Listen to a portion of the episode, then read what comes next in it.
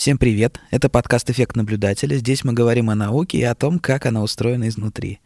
В первом выпуске мы поговорили с аспиранткой университета Цюриха Еленой Кругляковой о сне и об исследованиях, которые она делает в лаборатории сна детского госпиталя. Тема сна близка и любима всеми. Лена рассказала массу интересных вещей. Приступим.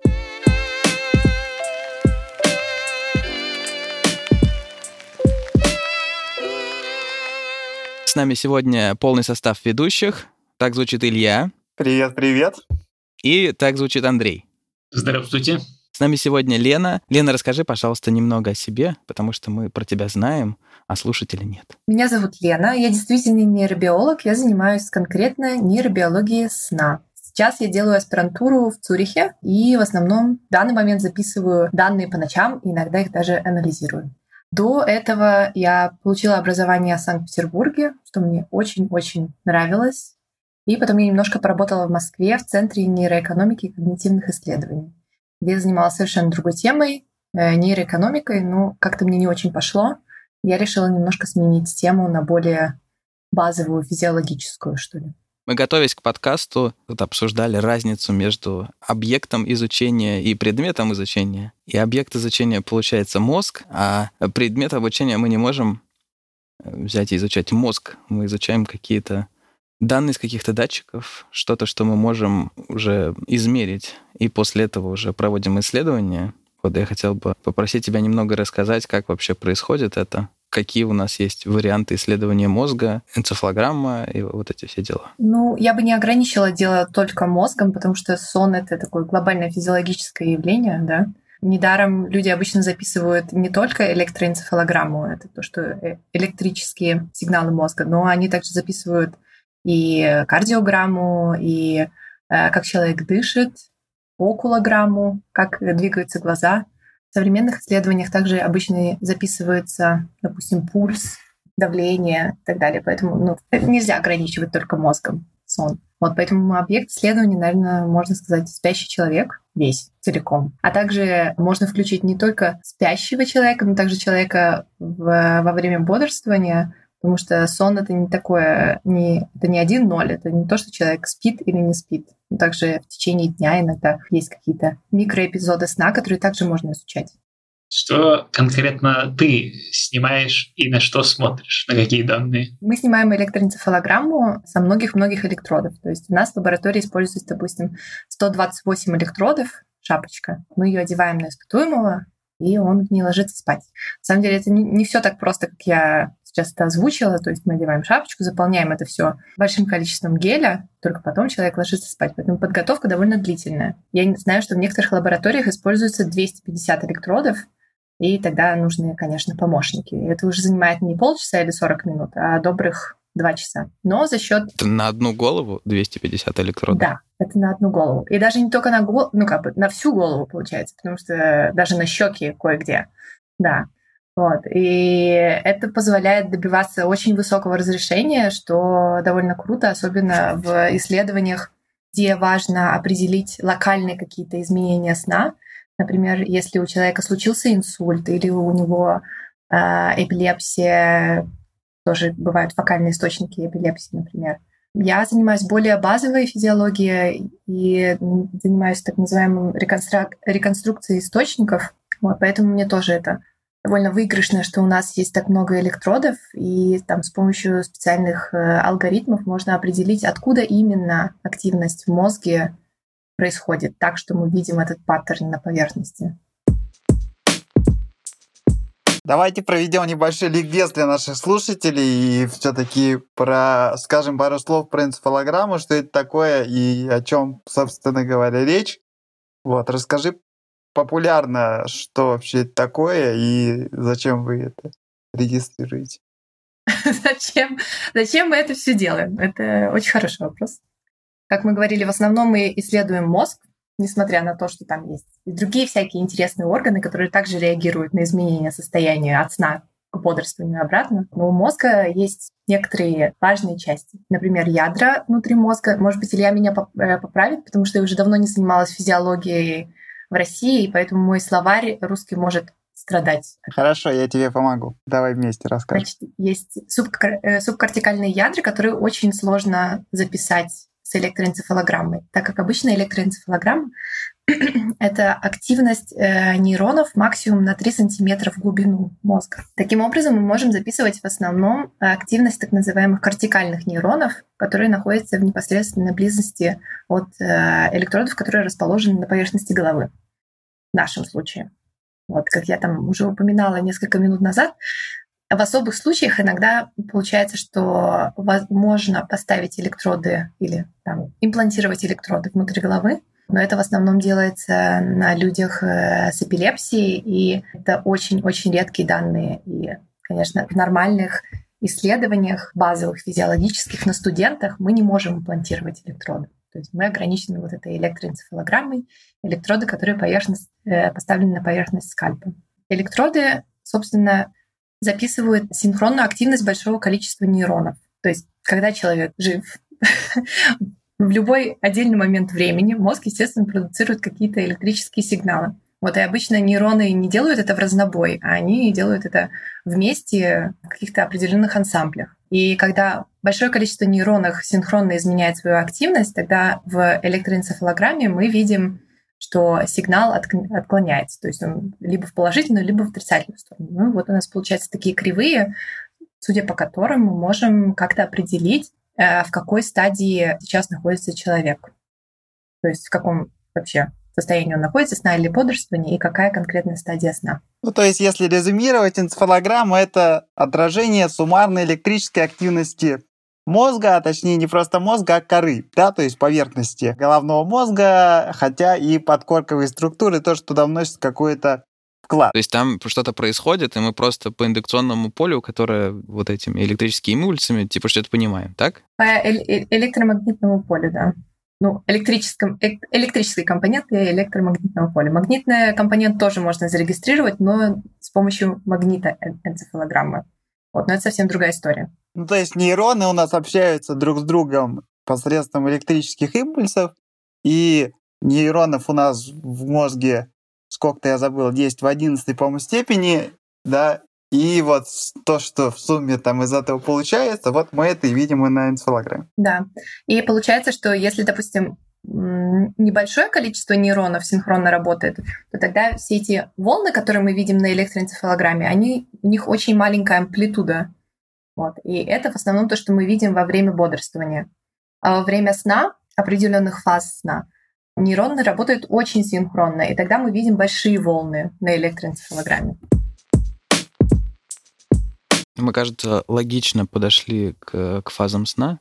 Да, ну это основная, одна из основных наших задач, да, когда мы только записываем данные, мы всегда сначала первое, что мы делаем, это мы э, так называемый sleep scoring, мы определяем фазы сна. И человек, ну и другие животные тоже Э, во время ночного сна они проходят через несколько так называемых циклов, и внутри каждого цикла у нас есть компонент так называемого глубокого сна, или по-английски называется non-REM, да? Not Rapid Eye Movement Sleep. То есть в этот момент, если мы посмотрим на человека, то мы не увидим, что у него глаза двигаются под веками. И потом, после фазы этого глубокого сна, обычно наступает фаза сна с быстрыми движениями глаз. В этот момент, если мы посмотрим на человека, то мы видим, что он действительно очень быстро двигает глазами. И в этот момент он видит очень яркие сны, как правило.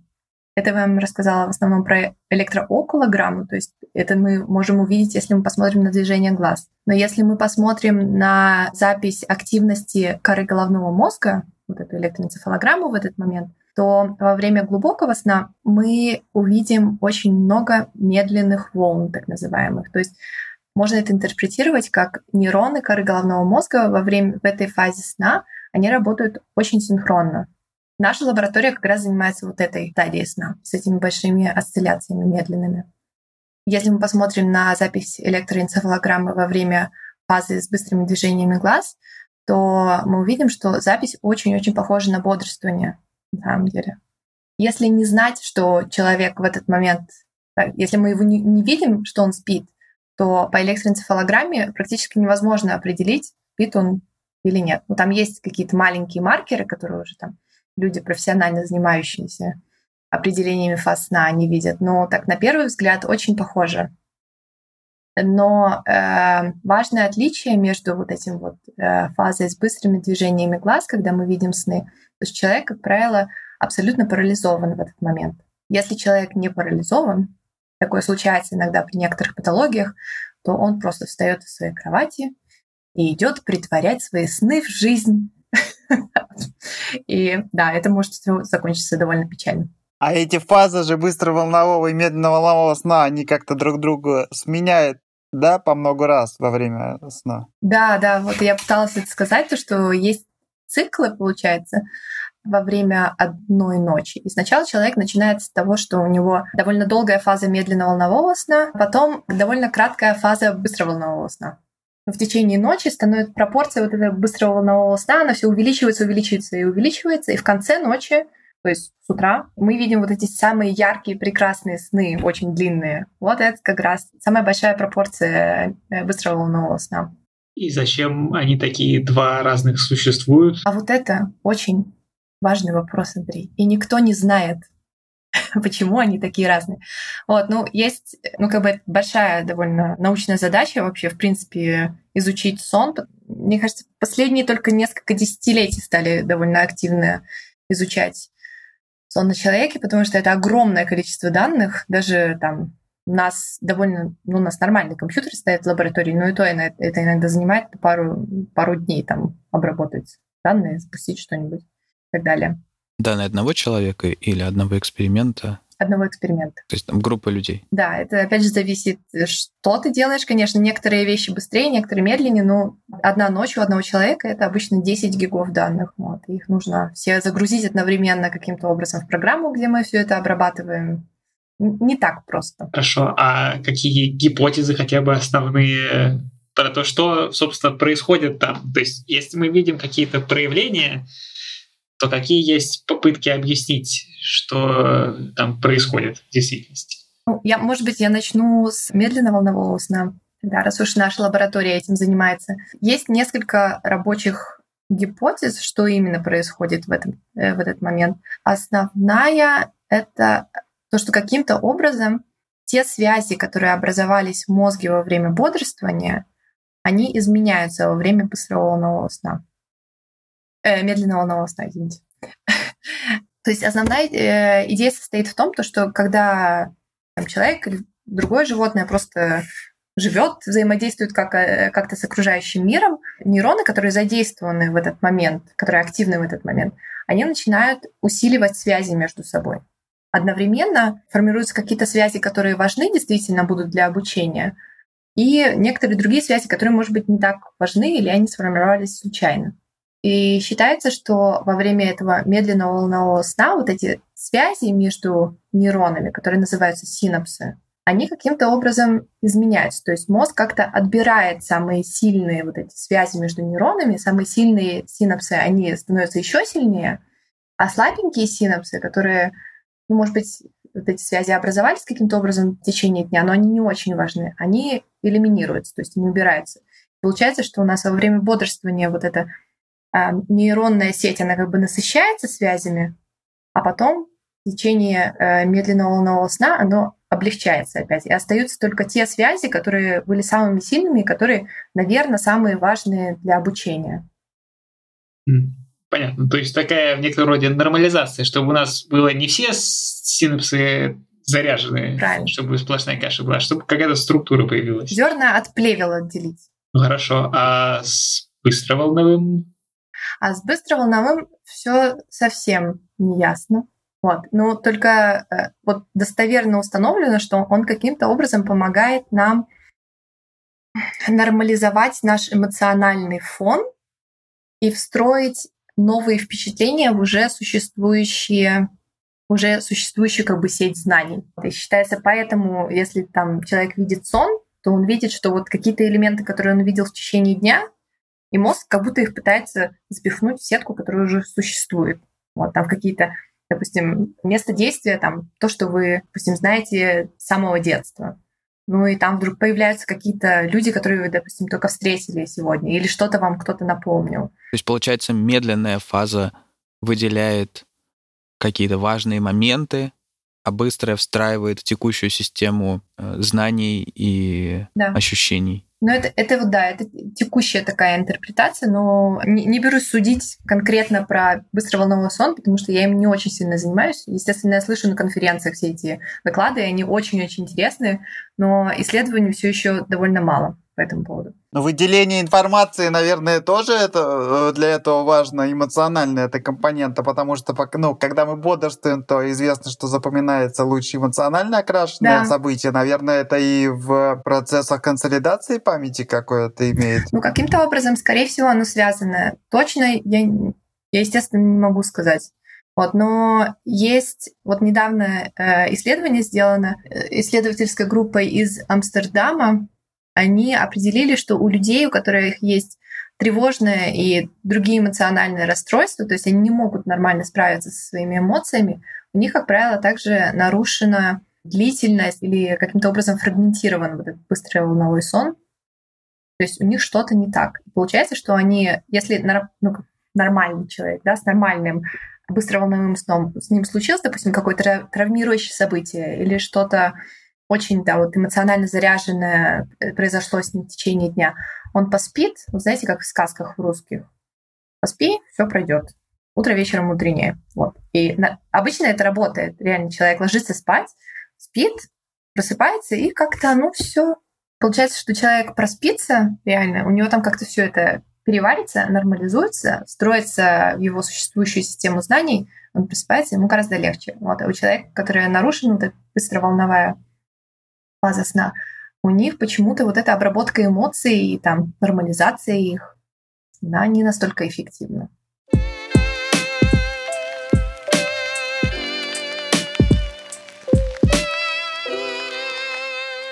Можно, наверное, логично перейти к еще одному вопросу, который мы хотели обсудить. Это, собственно, режим сна, да, потому что ты сказала, что разные фазы сна, они представлены в большей или меньшей степени в разное время суток, поэтому вот интересно, как это все регулируется, насколько важно, вот, когда человек спит, когда ложится, когда встает, это такой вопрос интересный с научной точки зрения, ну и просто насущный, да, какие есть нейрофизиологические механизмы, когда лучше спать, и жаворонки, совы, вся вот эта вот история, было бы интересно научное какое-то объяснение? Ну, научное объяснение жаворонков и сов, наверное, я не дамся. Не, не дам объяснения, потому что я этого не знаю, на самом деле. Но есть точно есть какие-то возрастные изменения в этом плане, то, что дети в основном жаворонки, потом в период пубертата они переключаются на сов, в основном, в среднем по палате, да, они переключаются на сов, и потом где-то к 25 начинается обратный процесс, когда они начинают становиться жаворонками. И потом к 50 они... Стареть. Да, стареть, вот именно. Биологическое старение начинается, и к 50 оно доверш... значит, завершается, человек абсолютно становится жаворонком, поэтому ваш э, руководитель ожидает вас видеть в лаборатории 8.30 утра, поговорить о проекте, а вы еще не совсем постарели. 8.30 это очень рано. И поэтому, кстати, вот немножко оф топ но это ужасно, насколько в Швейцарии рано начинаются школы. Они там начинаются в 7.30. 8 утра. В Германии та же проблема, насколько я знаю, и там прям бастуют против этого родители, правильно, что подросткам правильно так нельзя жить. Нельзя этих бедных э, пубертатных людей гонять в школу в 8 утра. Но они могут там сидеть, конечно, но как бы ничего... Продуктивность, продуктивность этого не от этого не улучшится, да? действительно. Швейцария довольно консервативная страна, поэтому их там убедить, что детям плохо от того, что их гонят в 7.30 утра в школу, проводят уже исследования, и уже даже под, кстати, эгидой моего руководителя пытались сдвинуть начало в одной школе, но отдача слишком велика, и, в общем, все еще 7.30 или 8, и никаких изменений. Это, кстати, связано с тем, что о, о чем ты у меня спросила, так называемый social jet lag, э, социальный jet lag.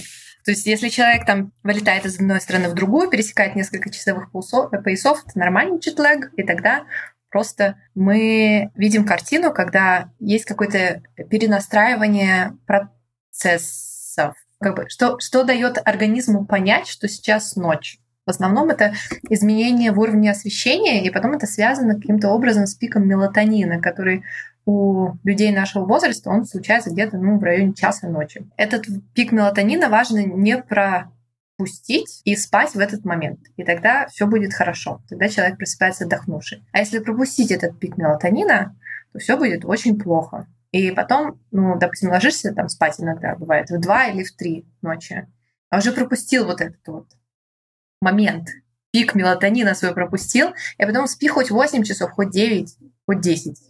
Все равно настолько это, как бы, восстановление не произойдет от сна.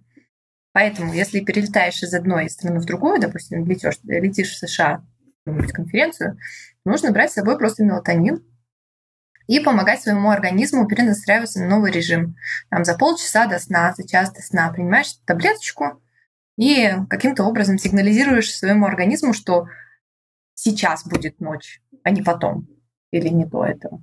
Вот. И это ускоряет процесс перенастройки. Получается, по-хорошему, тоже там в 12 где-то его надо принять по тому часовому поясу, в который ты прилетел. Да. По-хорошему, если ты летишь, э, допустим, один день в самолете, там, то лучше его уже начинать принимать в самолете. Вот садишься в самолет и думаешь, ага, сколько сейчас там, не знаю, в США, в Нью-Йорке. Проверил. И потом таблеточка мелатонина где-нибудь 12 ночи по Нью-Йорку нужно принять. Так, это всего, если мы химическим образом, э, медикаментозно себя стимулируем, а в естественных условиях, э, чем это регулируется, то есть откуда вообще, то есть час ночи это же вещь в разных э, широтах по-разному понимаем с точки зрения освещенности, даже от времени года сильно зависит. Да я есть... знаю. Я, ж, я жила в полярной ночи и полярным днем, я знаю, что это такое. Вот, вопрос, соответственно, как, то есть, видимо, это как-то от освещенности зависит.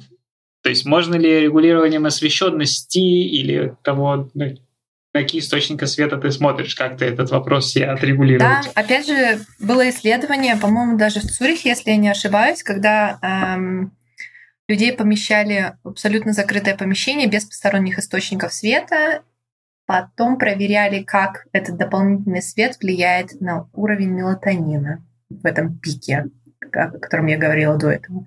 И достаточно прямая корреляция. То есть если близко к этому пику мелатонина человек смотрит на яркий белый свет, то есть там важно, чтобы была вот эта голубая компонента, которая присутствует в естественном освещении. Если свет желтовато-красноватый, то, в принципе, это никак не повлияет на, на уровень мелатонина в этом пике. А это утрировано от того, что в пещере, где наши предки около костра засыпали, им нужно было засыпать? Я не уверена, что костер в эволюционном плане сильное влияние оказал. Мне кажется, это эволюционно возникло еще намного раньше, чем наши предки Мне сидели у костра кажется. в пещере. Это, я думаю, у всех млекопитающих более-менее сходный механизм, потому что эпифиз, который выделяет мелатонин, он появляется еще у рептилий. Да, третий поэтому глаз эта система довольно древняя. Ну, да. ну система все-таки допускает какое-то регулирование, потому что некоторые млекопитающие дневные, а некоторые ночные. Так что какое-то регулирование тут есть. И наши предки тоже переходили от ночного к дневному образу жизни. Да, это интересный вопрос. Мне кажется, на уровне гибонов мы уже были вполне себе дневными приматами. Это всякие там лемуры-привидения с выпущенными глазами. Вот они ночные, но это давненько было в эволюционном плане. Ну да, грызунов, когда приматы от ответвились, тогда где-то они переместились. Но это было 65 миллионов лет назад, так что я думаю, за это время что-то там в эпифизе могло поменяться. Может быть, голубая часть спектра, э, высокочастотная часть спектра, может быть, она просто наиболее яркий признак того, что сейчас день, потому что если солнышко садится, и там атмосфера все фильтруется, мне кажется, в первую очередь уходят как раз-таки вот эти быстроволновые части спектра, голубой, например. То, что остается розово, желтое, оно уже не настолько влияет. Ну, это предположение, да, спекуляция. Да, посмотреть на красивый красный закат и баиньки. Правильно. Э, ну, я хотела добавить просто, что наверняка все знают, э, и сейчас уже это инкорпорировано в некоторые мобильные телефоны, что важно не смотреть на яркий экран перед отходом ко сну. ну, еще там лет пять назад это была такая не очень очевидная истина, а, но сейчас уже даже, ну, как бы по дефолту это все стоит на телефонах, вот, поэтому не смотрите на голубой экран. Поставьте какое-нибудь приложение и обязательно отрезайте голубую часть спектра перед отходом ко сну. Как вы, кстати, своих этих подопытных усыпляете? Или им уже одна процедура наклейки электродов достаточно? Это, это еще что наклейка электродов? У нас же, нам же обычно интересно еще, как там сон взаимодействует с какими-то, допустим, процессами памяти или там вот мой проект там про процессы внимания. Поэтому до этого еще 40 минут мы записываем данные бодрствования, когда они делают всякие тесты на компьютере. Перед тем, как заснуть, они уже такие, выключите свет, пожалуйста. Good night, good night. Все. А ты можешь поподробнее чуть рассказать? Ну, вот, что это за эксперимент, что они делают, там, какие тесты? Да, могу э, рассказать. У меня сейчас два проекта. Вот один проект на обычных здоровых студентах испытуемых, другой проект на детях э, с синдромом дефицита внимания. Протокол очень-очень похож в обеих группах. То есть человек приходит, мы на него накладываем электроды, одеваем шапочку. Потом он делает какие-то задания перед отходом ко сну. Потом он спит, потом просыпается, потом он делает задание, потом он идет в душ, потом он идет домой. Вот такая вот последовательность действий. Задание на внимание, да, э, мы используем э, так называемый тест go-no-go и какие-то простые тесты на просто на время реакции. Вот, в принципе, мы записываем электроэнцефалограмму тоже во время этого бодрствования, поэтому можно там будет что-нибудь поковырять, посмотреть, как оно все выглядит. Вот есть определенные корреляты внимания, которые можно выделить из этой э, записи. Этот тест Go-No-Go тест состоит в следующем. Человек, то есть есть не разные типы картинок, которые появляются на экране. Вот, картинки между собой похожи. Вот, но по поводу одной картинки мы говорим, вот если ты видишь эту картинку, нажимать на кнопку не надо. А все остальные картинки, когда ты видишь, нажимать на кнопку надо. Поэтому человек сидит уставший уже, и он так жмет на кнопку на каждую картиночку, а потом эта картиночка, которая, на которую кнопку нажимать не надо. И он не жмет кнопку. Или жмет. И в этот момент его мозг продуцирует особые э, электрофизиологические сигналы, которые мы можем потом изучать. Если человек, допустим, нажал на кнопку, когда нажимать было не нужно, у него э, мозг продуцирует особый сигнал о том, что произошла ошибка ошибка, ошибка, error message in the brain. И он различается между, допустим, здоровыми детьми и детьми с э, синдромом дефицита внимания. То есть синдром дефицита внимания им более-менее все равно. Тут еще дополнительный вопрос мотивации, который всегда он как-то висит в этих рядом с психологическими экспериментами, но мы его не рассматриваем. Э, ну и там остальные другие тоже эм, корреляты, которые мы можем посмотреть. Просто каждый раз, когда мы предъявляем картинку на экране, опять же, мозг продуцирует какой-то сигнал, можно, можно на него тоже посмотреть. Это, это что касается части э, с бодрствованием. Во время сна мы на самом деле записываем две ночи. Вот. И э, в одну ночь мы записываем просто базовый сон, то есть мы никак не успокоим испытуемых. Во вторую ночь мы делаем так называемую аудиостимуляцию, closed loop auditory stimulation, опять же, я не знаю, как это правильно перевести. Это какая-то довольно, довольно новая технология для того, чтобы увеличивать медленные волны во время медленного волнового сна. Смысл в том, что как я там рассказывала, когда э, в медленно-волновом сне мы видим вот эти вот медленные, очень высокоамплитудные осцилляции, и считается они как-то связаны с процессами восстановления, как-то, опять же, связаны с процессами в памяти. Можно с помощью вот этих очень тихих щелчков увеличить амплитуду этих осцилляций. И сейчас активно изучают наша лаборатория и несколько других лабораторий в мире, как вообще это правильно делать, какие параметры должны быть у этой стимуляции, какие звуки использовать, какой, какой громкости. И мы изучаем все процессы, как бы все изменения, которые связаны с этой стимуляцией. То есть это, вот это моя основная тема. А то, что нормализация этих осцилляций, увеличение их амплитуды — это благо это уже понятно. Это не совсем понятно, потому что, как я говорила до этого, амплитуда этих осцилляций, да, вот эти э, свойства этих осцилляций, они каким-то образом связаны с нашими, с тем, что происходило у нас днем. То есть это саморегулирующая система в норме. И вообще-то, по-хорошему, наверное, лучше не увеличивать амплитуду этих осцилляций, потому что Мозг сам знает, какой амплитуды медленная волна должна быть.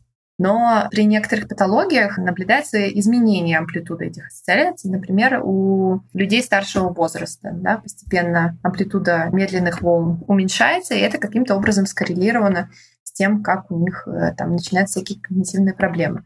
Или вот дети с СДВГ, которые в моем проекте, было обнаружено, что у них в правой э, префронтальной коре, то есть вот здесь да, правый лоб, получается, у них почему-то уменьшена амплитуда этих осцилляций. что мы пытаемся сейчас сделать, это вернуть ее до нормального уровня. Следуя твоему вопросу, скорее всего, эта стимуляция, она не поможет сильно людям, которые и так спят уже хорошо. Но наша надежда в том, что это будет вот такая замечательная неинвазивная технология увеличения амплитуды медленных волн во время сна. То есть ожидать прибора от Apple, что я надеваю себе на голову во время сна и становлюсь умнее, быстрее. Я не хочу делать рекламу нашим людям, с которыми мы соперничаем, потому что у нас есть свой собственный маленький приборчик, который это все делает. Но также такие приборы уже производятся, допустим, фирмой Philips, или есть такая компания, называется Dream. Они занимаются тем же самым. То есть эти приборы можно уже купить. Так называемый headband, то есть просто такая типа диадема, и он записывает электроэнцефалограмму за ушами. Тут же наушники висят, и каким-то образом предъявляет звуки во время сна.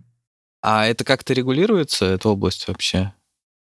Любой Philips может выпустить свой прибор? А вот это очень хороший вопрос. Да, вот, вот в этом-то и проблема на самом деле, потому что ответственность, то есть область ответственности никак не определяется. То есть, в принципе, любая, ну, как бы взрослому человеку, скорее всего, это не повредит никак то есть взрослому здоровому человеку. Но есть всякие зависимые группы населения. Не знаю, допустим, какая-то там девушка вышла в интернет и смотрит, ага, вы хотите, чтобы ваши пожилые родственники спали лучше, приобретайте наш прибор. Вот она купит его и повесит на свою бабушку. Как вообще слуховая стимуляция действует, непонятно до сих пор. Поэтому, да, оно никак не регулируется. Это еще ладно, потому что это аудиостимуляция. То есть, в принципе, она не должна никак серьезно навредить. Но есть другие приборы, которые гораздо больше вызывают вопросов, по крайней мере, у меня.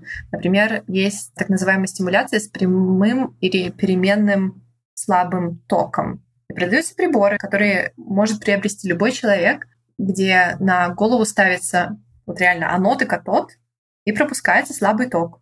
И говорят, это поможет вашей фронтальной коре лучше работать. И у них была реклама, направленная на подростков, которые говорили, вот у вас там проблемы с вниманием, когда вы играете какую-нибудь компьютерную игру. Хотите, чтобы у вас внимание было улучшено, приобретайте наш прибор, пропускайте слабый ток через свой мозг, и будет у вас внимание лучше. Ни, никак, никак это не регулируется Но вообще. какие вообще есть исследования вокруг того, какие это эффекты оказывают? Потому что э, транскраниальную стимуляцию и вокруг этого это все очень модно и говорят много.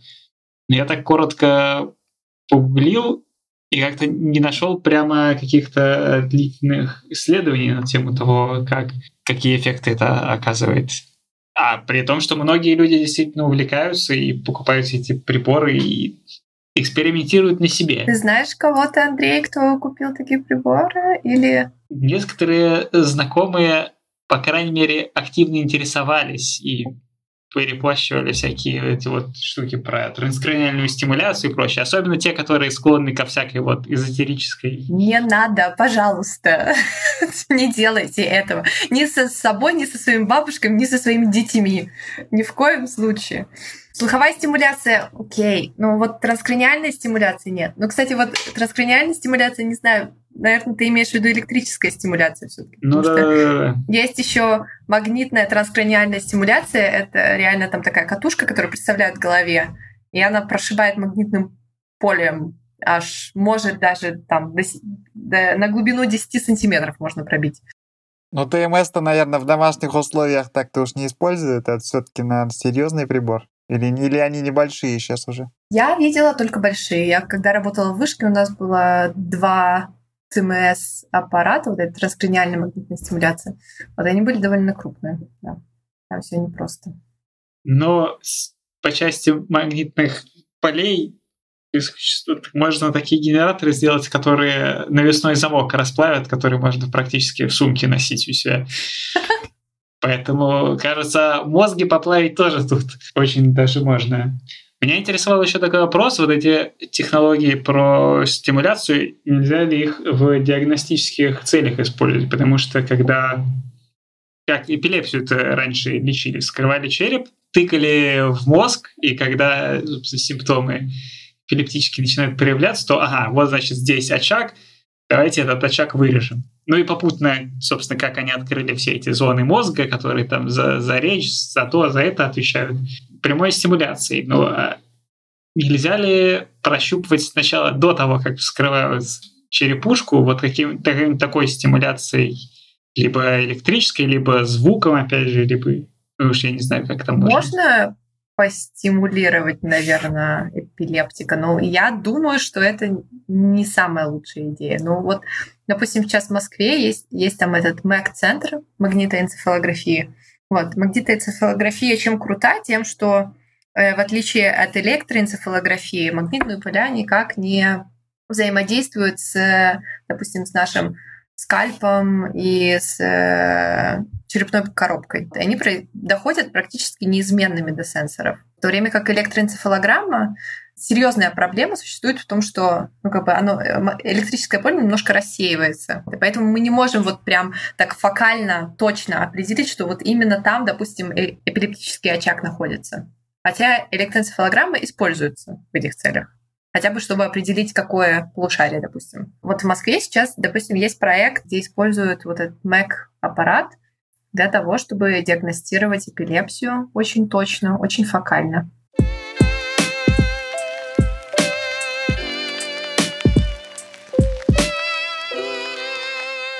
Я хотел сказать, что так как я-то 4 года работал в лаборатории, которая эпилепсией занималась, то сейчас очень активно ведутся разработки систем тоже вот close loop с обратной связью, когда имплантируются в очаг электроды, и, соответственно, один электрод регистрирует надвигающуюся эпилептическую активность, и играет на опережение, то есть идея такая, чтобы на опережение играть, и когда только-только развивается эпилептическая активность какая-то, сразу же подавать электрическую активность на тормозные нейроны и таким образом подавлять распространяющийся эпилептический очаг. И эти системы такие, они активно развиваются, и уже не уверен, что они прямо уже в клинику внедряются, но то, о чем ты говоришь, э, оно как бы на повестке, по крайней мере, стоит уже довольно, довольно давно, и, наверное, если таких систем нет, то они скоро появятся.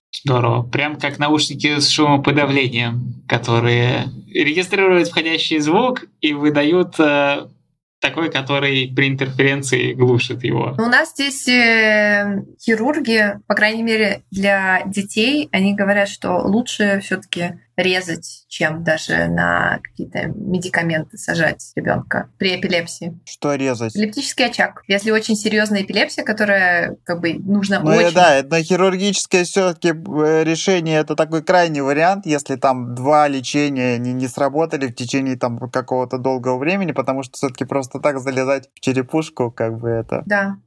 Есть еще такой интересный вопрос про то, как различные химические вещества меняют структуру и ну, вообще влияют на сон. Интересно немножко об этом поговорить. Всем известно, что кофе пьют для, для того, чтобы подавить сон. Значит, мелатонин, который мы упоминали, и снотворные, и транквилизаторы. Давайте немножко расскажем, может, о том, как это все работает.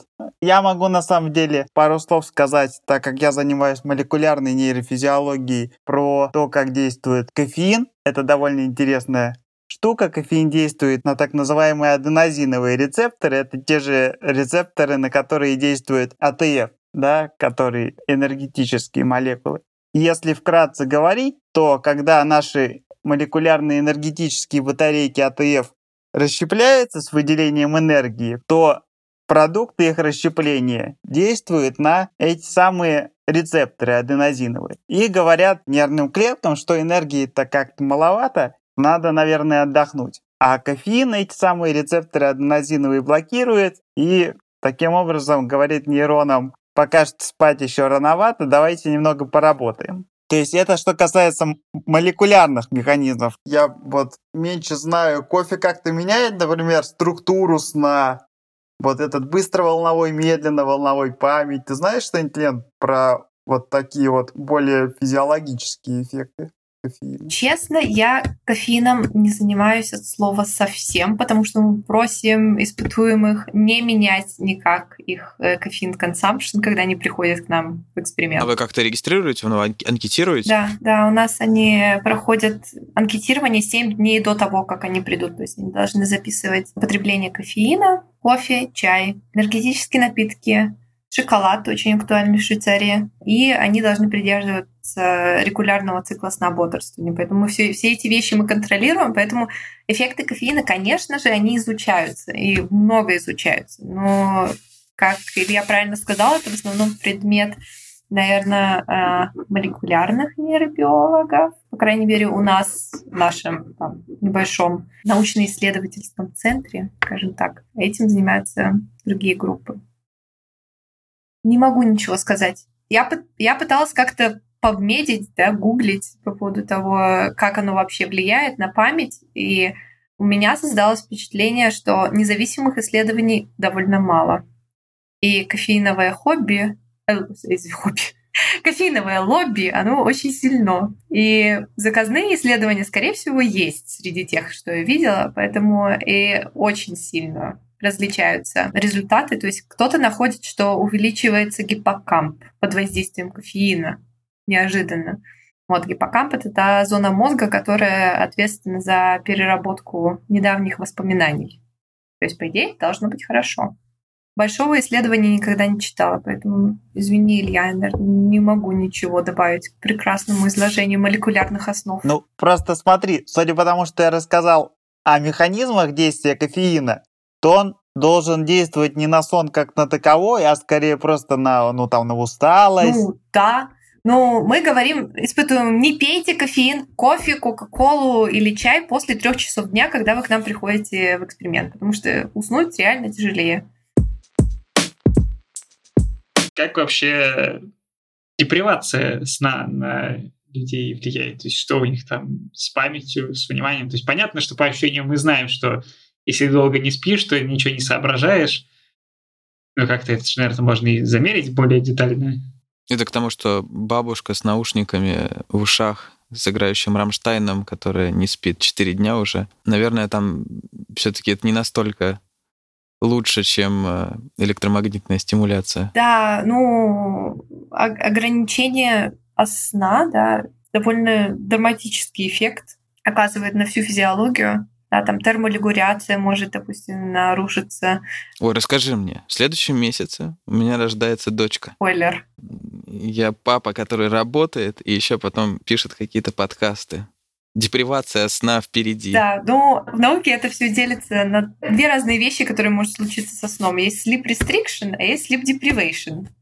Да, вот restriction, когда ограничиваешь там на час-два, тогда можно в принципе, отоспаться на выходных это не очень круто, но можно это сделать.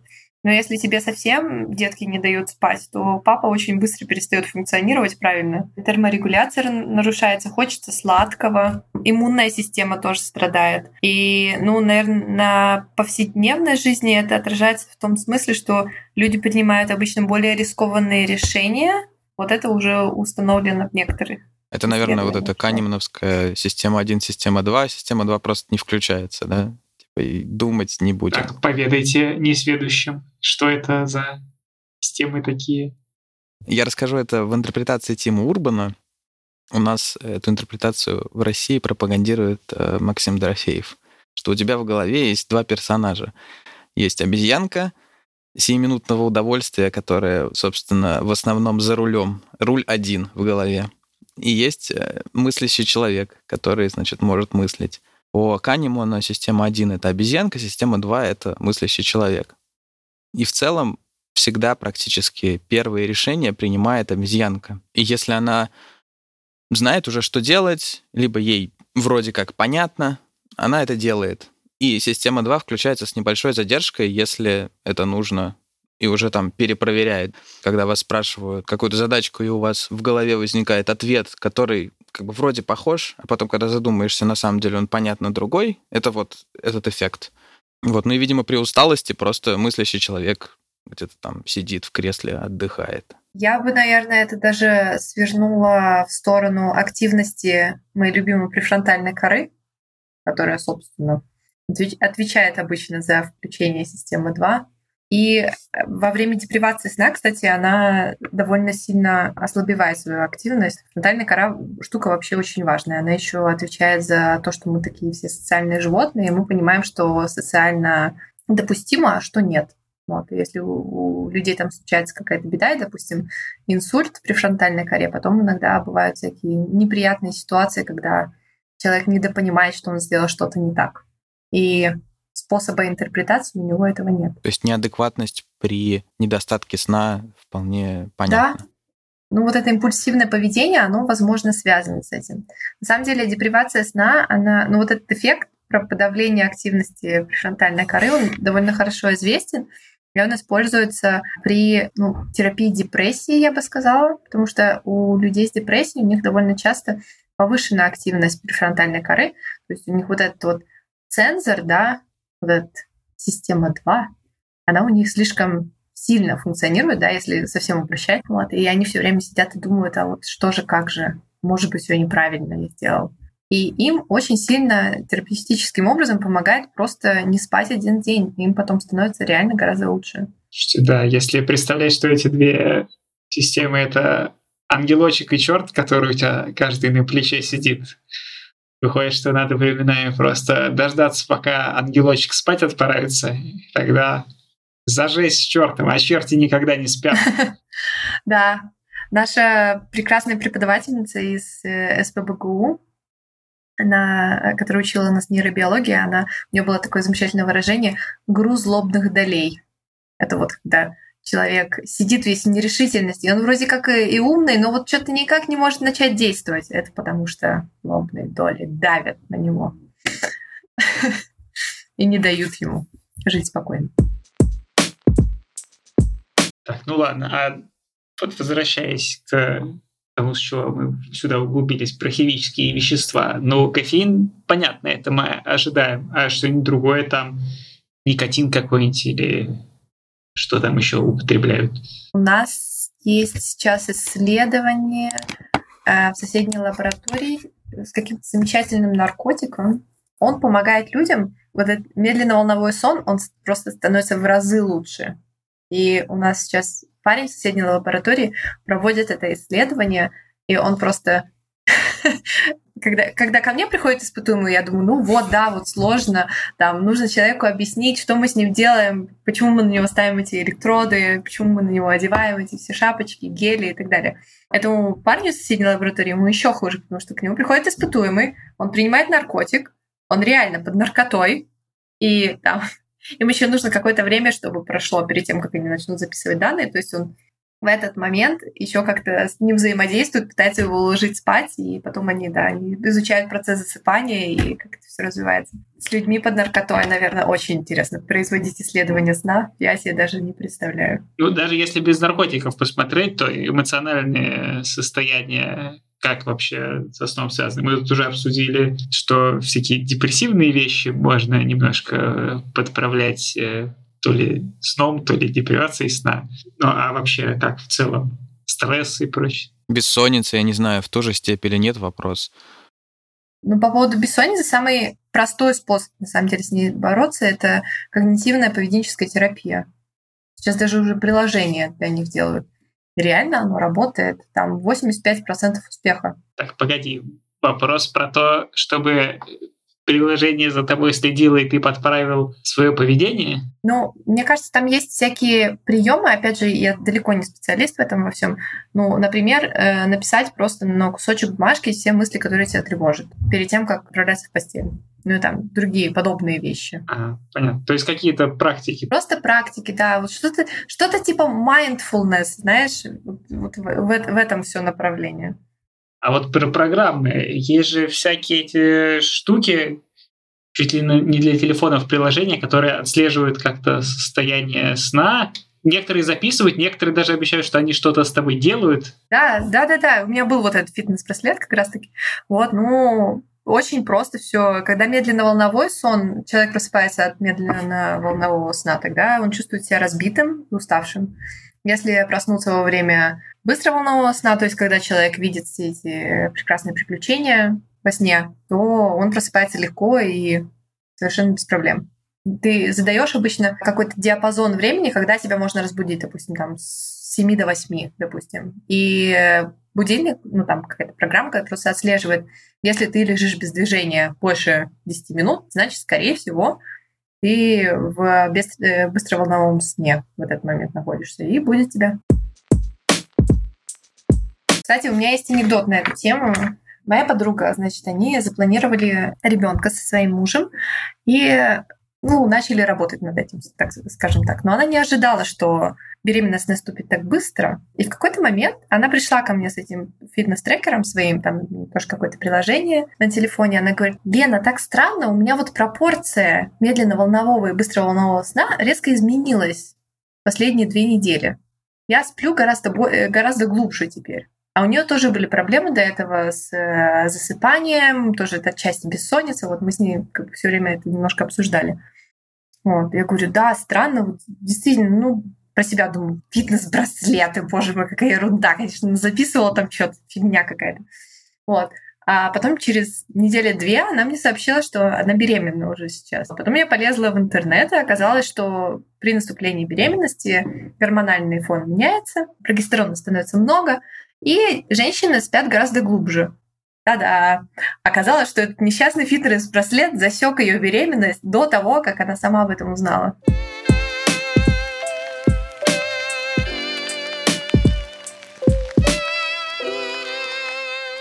Слушай, ну спасибо огромное. Очень здорово было узнать это все. Спасибо вам, ребята. И мне очень жаль, что я не знаю достаточно про нейрохимию. Илья, мой персональный. Извините. Ну, ничего, мы с тобой команда. Да, это правда. Всем спасибо, всем пока. Пока-пока. Пока!